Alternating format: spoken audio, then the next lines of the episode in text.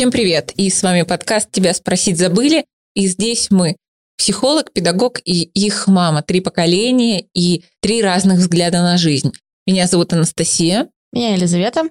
Я Ольга. Сегодня хочу поговорить на тему, это чисто уже мое желание, про то, как установки семейные, даже установки родовые мешают нам быть свободными. Я думаю, что у каждого из вас есть определенные мысли, которые возникают. Ну вот, допустим, что я для себя чувствую, у нас у мамы есть ее талант, умение выглядеть шикарно и при этом тратить немного денег, и я в какой-то момент это тоже испытала, начала этим гордиться, а сейчас я понимаю, что эта установка мне мешает. И вот я уже полгода с этим борюсь.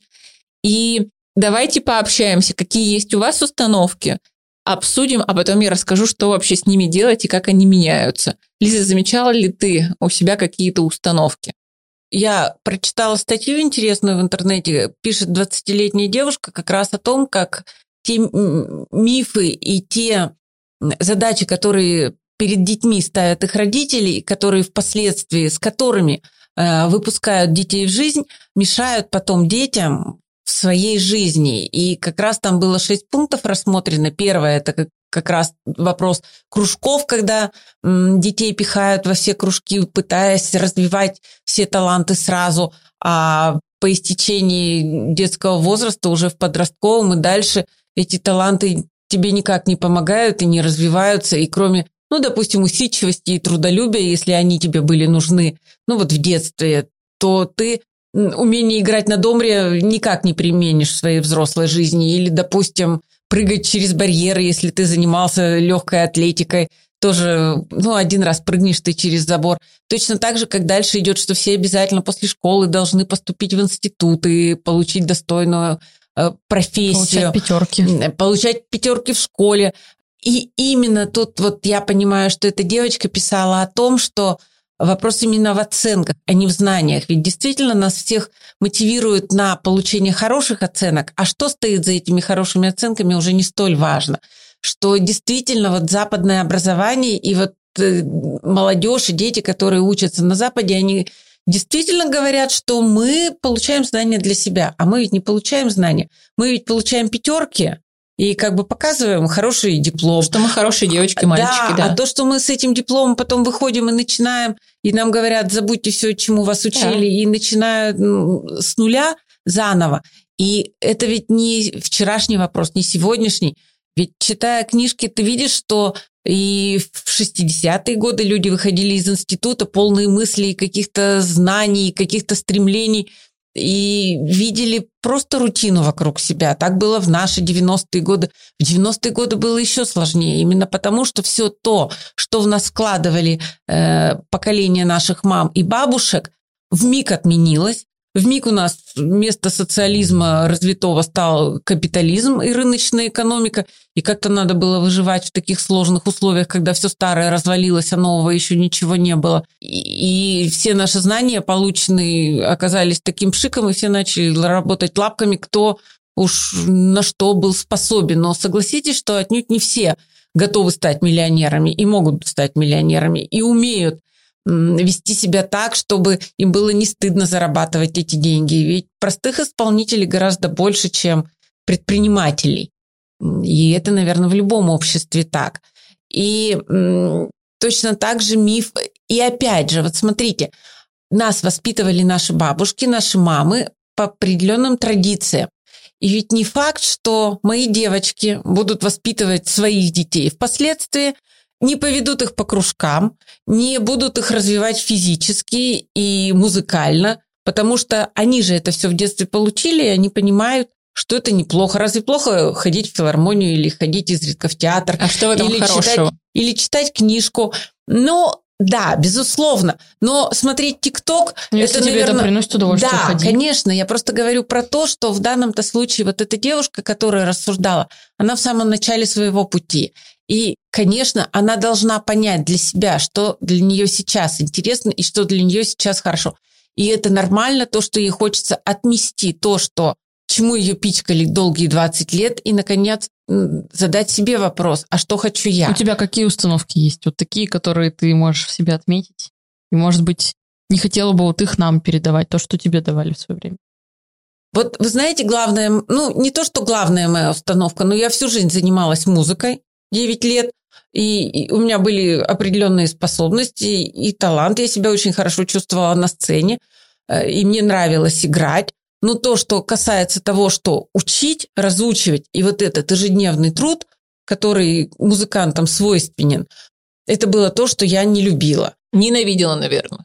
Не любила. Ну, ненависть это слишком сильное Слушай, чувство. ну, Дети- если ты после дети- этого больше не играла на пианино. Вот. э, И, ну, когда вот Лиза училась играть на пианино, я помню, что я с удовольствием и ноты эти читала, которые я ненавидела в детстве. И вот поэтому, когда э, надо было развивать вас музыкально, я предпочла, чтобы вы не занимались на фортепиано и не, и А не, что я не занималась на скрипкой. фортепиано? Только Ты Настя. сама захотела. Нет.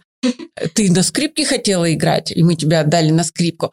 И поэтому мы пошли в театральную студию, когда полегче, когда получаешь удовольствие, когда ходишь, общаешься с такими же, как ты, когда есть какие-то обязательные, в том числе и музыкальная литература, развивающие, но нет вот этого ежедневного э, сидения за пианино в течение часа-полутора.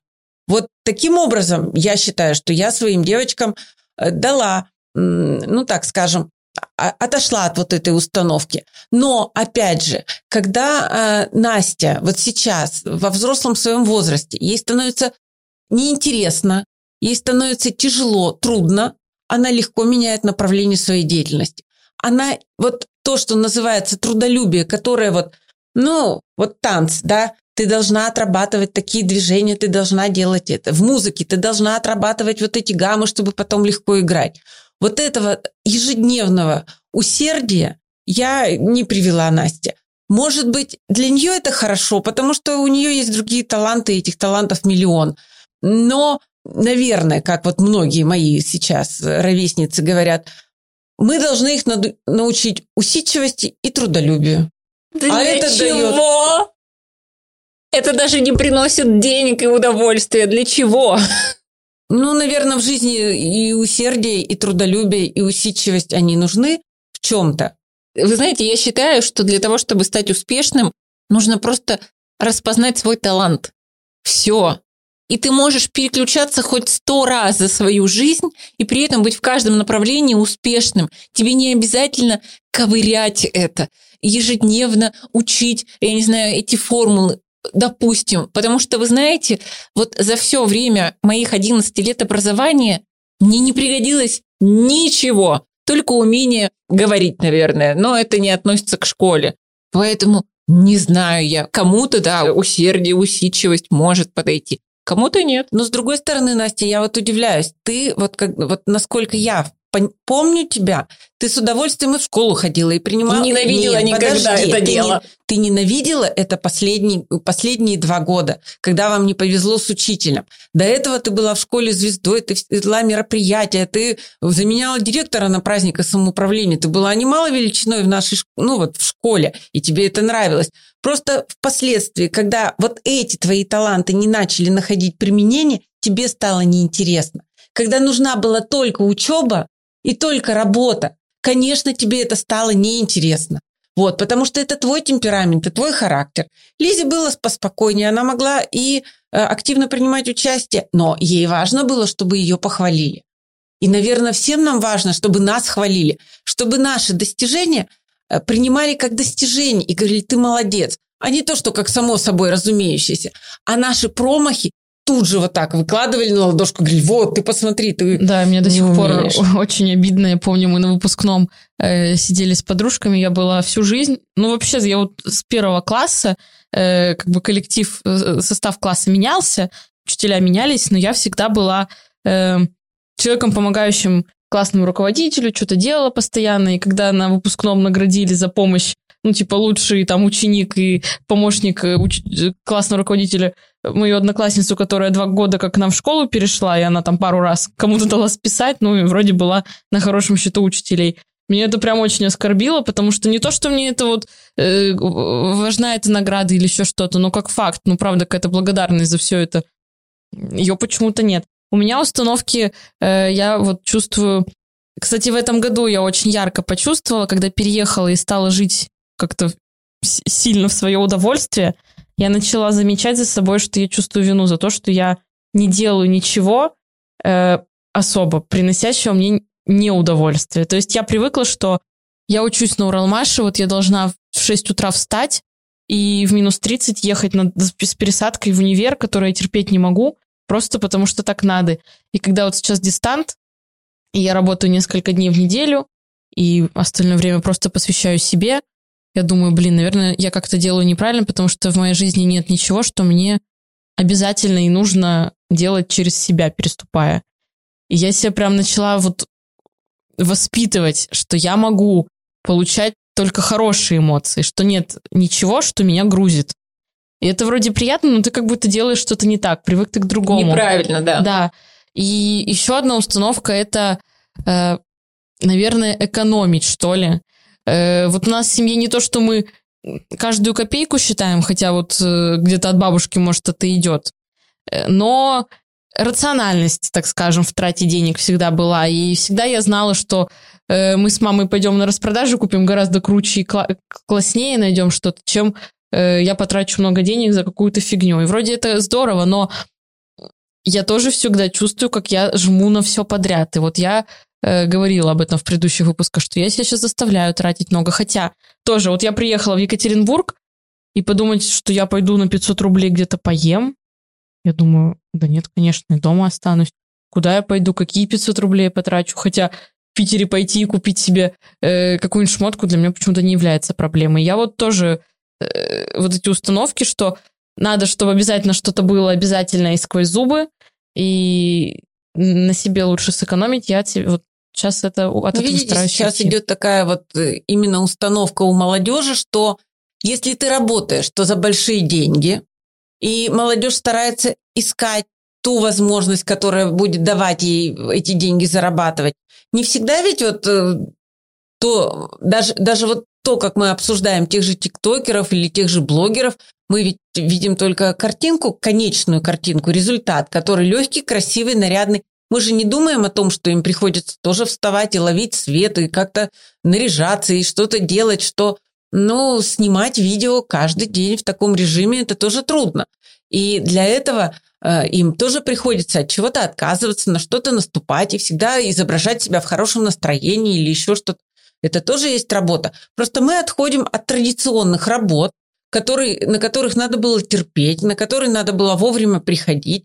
Хотя и сейчас миллионы работ вот таких, на которые, которые требуют усидчивости, трудолюбия, внимания, и, конечно, наверное, молодежь сейчас редко думает о том, что они бы хотели быть бухгалтерами допустим, или статистическими работниками. Хотя при этом меня, например, очень удивляет, что вот мои бабушки почему-то не хвалят, ни разу не похвалили меня за выбор профессии учитель, хотя, казалось бы, уж чё, что лучше? И почему-то вначале они говорили, да нафиг надо, в школе тяжело, дети придурки, и зарплата маленькая. А сейчас, когда я работаю мало и получаю нормально с маленькими группами, они говорят, ты что за работа? И меня почему-то очень удивляет, что я не сказала, я пойду буду стриптизершей, например. Они сказали тогда, ну да, это что-то не очень. А тут уж вроде учитель. И все равно как-то так себе отношения. Как мы ушли от э, установок, знаете, я сейчас, когда вас слушала, у меня установка всплыла. Я помню, был класс третий, четвертый, и я выбросила кусок хлеба в мусорку, потому что я наелась. И я помню, как на меня набросилась учительница со словами «Ты что, выбрасывать хлеб – это грех, нужно доедать». И вот это вот «нужно доедать», слушайте, прямо а, у меня были проблемы с питанием. И еще установка мамина, которую она никогда не произносила вслух, но что важно за собой следить и заниматься спортом. И это тоже меня тяготило до определенного времени, пока я это не проработала. И вот что я хочу предложить и вам, если вы захотите, и слушателям, у кого будут на это силы и желания, а, заведите себе тоненькую тетрадку, а, купите карандаш, ластик и красную ручку и а, запишите установки, которые вы вспоминаете. Вообще такой идеальный глубокий вариант – это когда мы делим свою жизнь и установки на четыре сферы. Это здоровье, отношения, карьера и личное. И э, в каждой отдельной рубрике прописываем то, что мы помним. То есть прям походить, повспоминать, что говорили родители, а, значимые фигуры, если не родители, и выписать их карандашом, оставляя при этом а, пропуски. А потом начнется самое интересное – исправление этих установок. То есть вот, допустим, выбрасывать хлеб – это грех. Что я, как бы я могла изменить? Мы берем при этом красную ручку. Если ты наелась, ты имеешь право не доедать. И ты можешь выкинуть еду, это нормально. И после того, как эта установка записана, три дня вы читаете сначала плохую установку, потом хорошую, через три дня стираете ластиком плохие установки и читаете только хорошие. Слушайте, это такая глубокая работа, это так тяжело менять эти установки, то есть придумывать формулировку. Но какие люди потом счастливые становятся. Это обалдеть. Я не помню, говорила я перед Новым годом в подкасте, что у меня была установка про деньги, что я буду, у меня появятся деньги только когда их заработает мой муж. Вот эта установка очень из глубины, и она относится, кстати, и к нашей семье тоже. И проработав эту установку, так отпустила, так стало спокойно и понятно, поэтому не поленитесь, попробуйте это сделать для себя. Хороший совет надо, действительно, может быть, пробовать. Но вот знаете, еще я тоже из своего детства вспоминаю, ну, мне уже было прилично лет.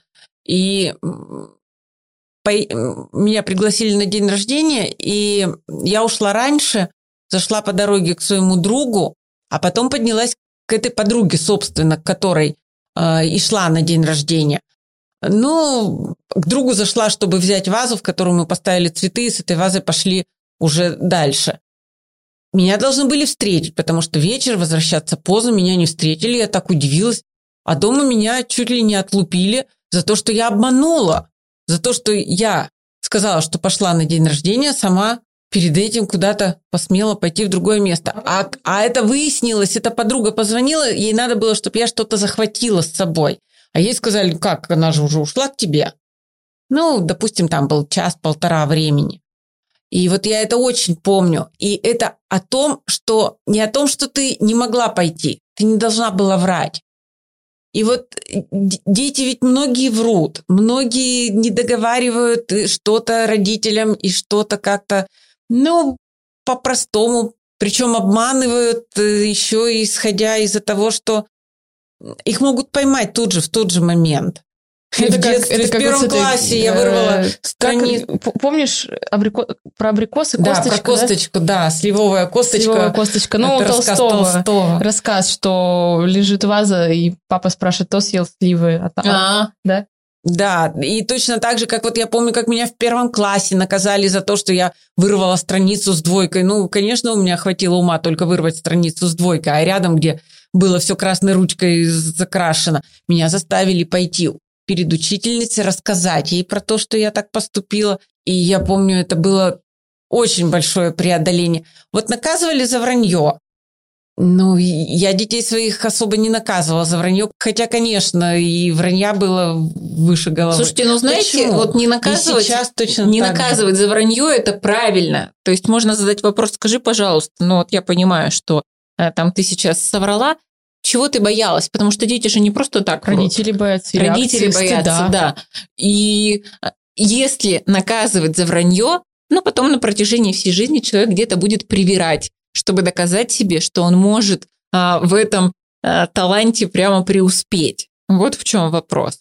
Ну, в целом, а, каждому ребенку очень важно научиться врать, потому что это ведь и про фантазию тоже. Естественно, фантазия процесс. и вранье – это разные вещи. Нет, это не разные вещи. Ты фантазируешь, как бы так ответить, чтобы тебя не поймали. Это еще и азарт. Ну, может быть. Ну, в общем, я хочу сказать, что вот я начала рассказывать эту статью, и я-то не против этого. Я согласна, что действительно мир меняется слишком быстро.